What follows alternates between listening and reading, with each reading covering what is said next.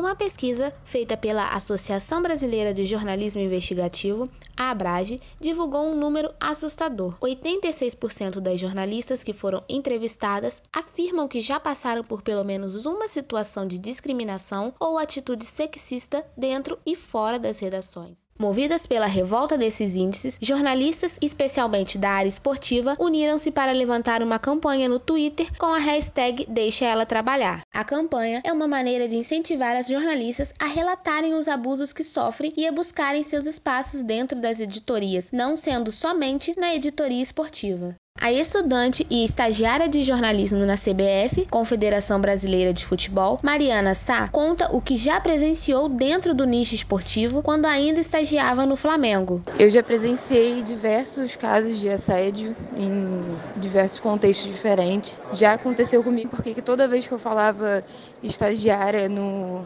numa rede oficial do Flamengo, é, vinham pessoas fazendo comentários é, machistas, fazendo, tipo, namora comigo estagiária, vamos casar. Um questionamento que se ergue é: o que precisa ser feito para que o estereótipo de que a mulher não entende de futebol caia por terra de uma vez? Bom, para quebrar esse estereótipo de que é, mulher não entende de futebol ou alguma coisa assim, eu acho que é, é, uma junção de fatores que precisa acontecer.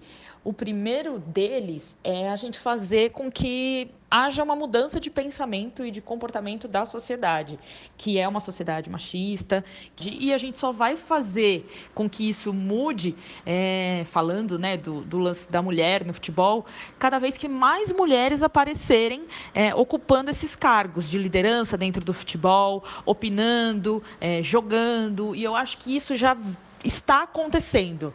Estamos caminhando para construir um mundo de igualdade e dar voz às mulheres que tentam ocupar o espaço que outrora era tradicional e historicamente reservado para homens, o jornalismo esportivo.